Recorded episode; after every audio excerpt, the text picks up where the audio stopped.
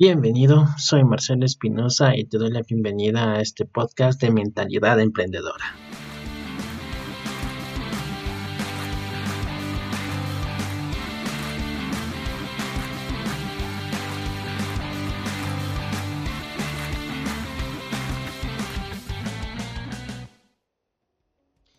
Bienvenidos a este programa, un programa hecho para emprendedores. A lo largo de este podcast vamos a ver muchos factores interesantes sobre la mentalidad de un emprendedor y de varias estrategias que puede aplicar en sus diferentes emprendimientos. En este primer capítulo vamos a topar dos temas generales. Por un lado me voy a presentar para que ustedes puedan conocerme un poco más y paralelamente voy a hablar de la importancia de la mentalidad de emprendedor es uno de los principales factores de éxito y por ende pues debe tener una estructura muy sólida. Un dato importante que encontré en un post de Instagram es que mencionaba que un emprendedor le atribuye el 80% de su éxito a su mentalidad y nada más el 20% a la estrategia. La estrategia es básicamente la metodología aplicada. Me pareció muy interesante esta concepción. Pero antes de seguir con este podcast, me gustaría presentarme para que me conozcan un poco más. Soy Marcelo Espinosa. Soy un joven profesional ecuatoriano nacido en Ambat, una de las ciudades más hermosas de este país. En el transcurso de mi carrera me he ido especializando en la parte de gestión de la calidad, gestión estratégica, gestión por procesos en este desarrollo he aprendido a usar herramientas que ayudan a automatizar los procesos, como son el caso de una herramienta tan básica como es el Excel. Utilizando opciones más avanzadas, uno tiene una infinidad de posibilidades de automatizar con una plantilla en Excel. Por otro lado también me he ido desarrollando un poco en la parte de programación, desarrollando aplicaciones básicas en Android y realmente es una solución muy factible cuando las empresas no están dispuestas a invertir en un sistema ERP. Esta es una opción con la que yo personalmente he encontrado soluciones factibles. Ahora habrá muchos profesionales que pues encuentran otras soluciones de otro tipo. Pero bueno, en los siguientes capítulos pues les iré comentando un poco más de mi experiencia.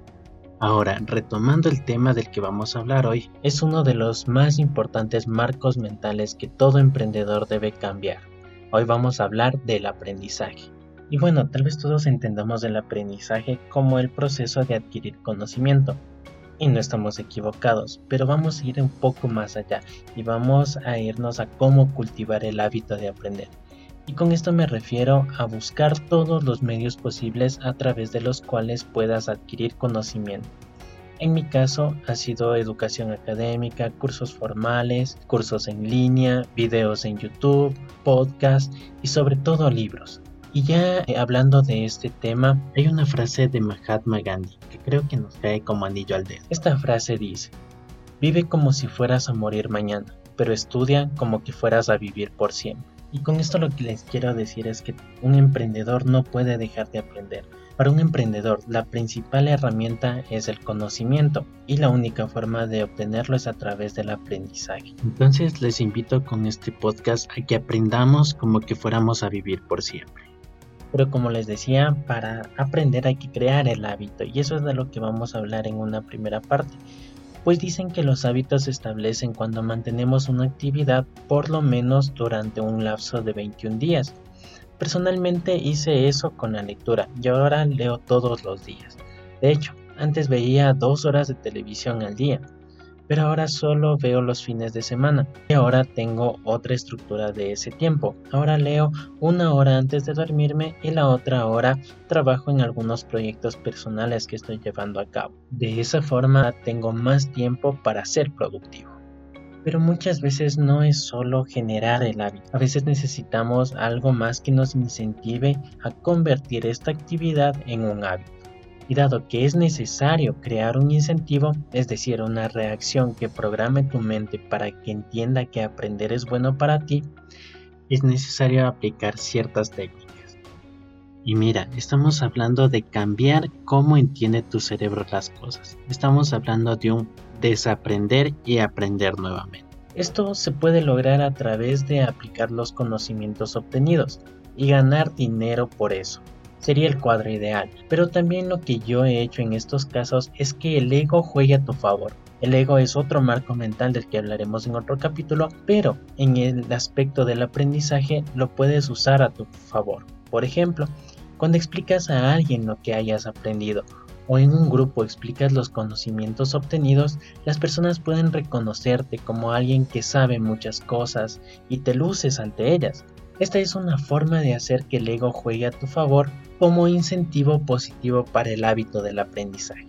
Otro problema que suele ser común es la dificultad para concentrarse. Es decir, a veces no nos concentramos y aprovechando esto les quiero comentar que yo tenía ese problema y con cierta frecuencia mientras leía me distraía. Tenía que volver a leer la última parte, pero hace unas semanas pude conseguir un curso en línea y una recomendación para mejorar la concentración y mejorar la forma en la que tú absorbes esos conocimientos es leer con el cerebro derecho. Y me vas a preguntar, ¿pero qué es eso? ¿Cómo saber que estoy leyendo con el cerebro derecho o el izquierdo? Nada más te comento una cosa. Se sabe que la parte analítica de las personas, la parte lógica de las personas, está liderada o se encuentra en la parte izquierda del cerebro. En cambio, la parte creativa de las personas está en el cerebro derecho. Y ahora me vas a preguntar, ¿pero cómo leo con el cerebro derecho? Déjame decirte que hay una técnica que actualmente yo también estoy utilizando.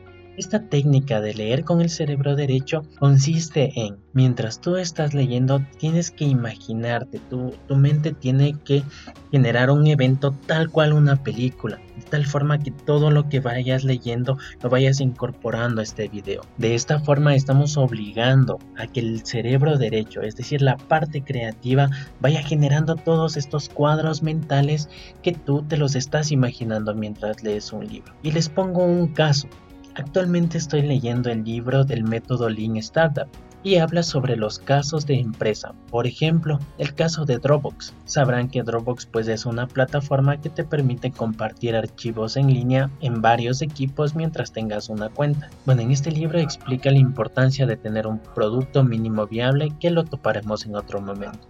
Pero en el caso de Dropbox fue muy interesante cómo ellos diseñaron su producto mínimo viable, que realmente fue un video, un video en el que mostraban cómo iba a ser esta dinámica de que tú subes un archivo y se sincroniza en todos los equipos que tú tengas tu cuenta. Y de esta forma mostraron las ventajas que tenía Dropbox en relación a otras plataformas que también brindaban el servicio de almacenamiento en la nube. Mientras yo iba leyendo esto, me iba imaginando cómo cómo ellos editaban el video, cómo ellos lo llevaban a las personas, cómo ellos lo expusieron a las personas y cómo las personas iban suscribiendo a un servicio que todavía ni existía.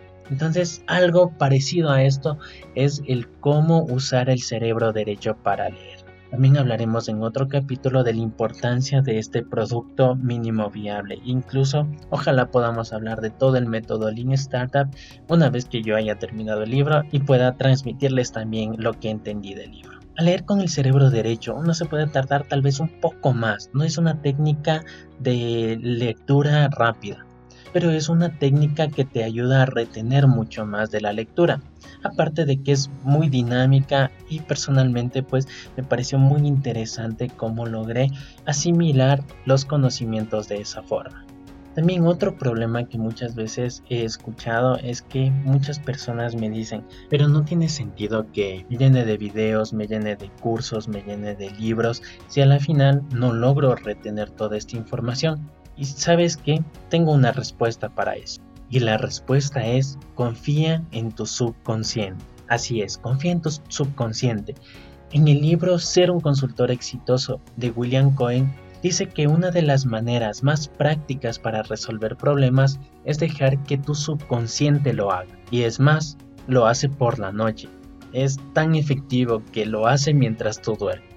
En este libro, William Cohen recomienda que cuando tengas un problema que no logras resolverlo, se lo dejes a tu subconsciente. ¿De qué forma? Él menciona que lo que puedes hacer para que tu subconsciente resuelva estos problemas es que antes de dormirte, una hora antes de dormirte, estés pensando en este problema, estés pensando en las variables que existen dentro de este problema. Obviamente tú lo tienes que analizar antes, tienes que analizar todo el problema y te vas a dormir automáticamente y durante el día va a venir la solución a tu mente, pero tampoco es tan fácil, ¿no? También tu subconsciente necesita combustible, también tu subconsciente necesita materia prima porque va a trabajar y adivina de dónde sale esa materia prima esa materia prima es todo lo que tú has aprendido hasta ese momento, porque el cerebro no puede generar ideas de la nada, no te puede generar soluciones de la nada.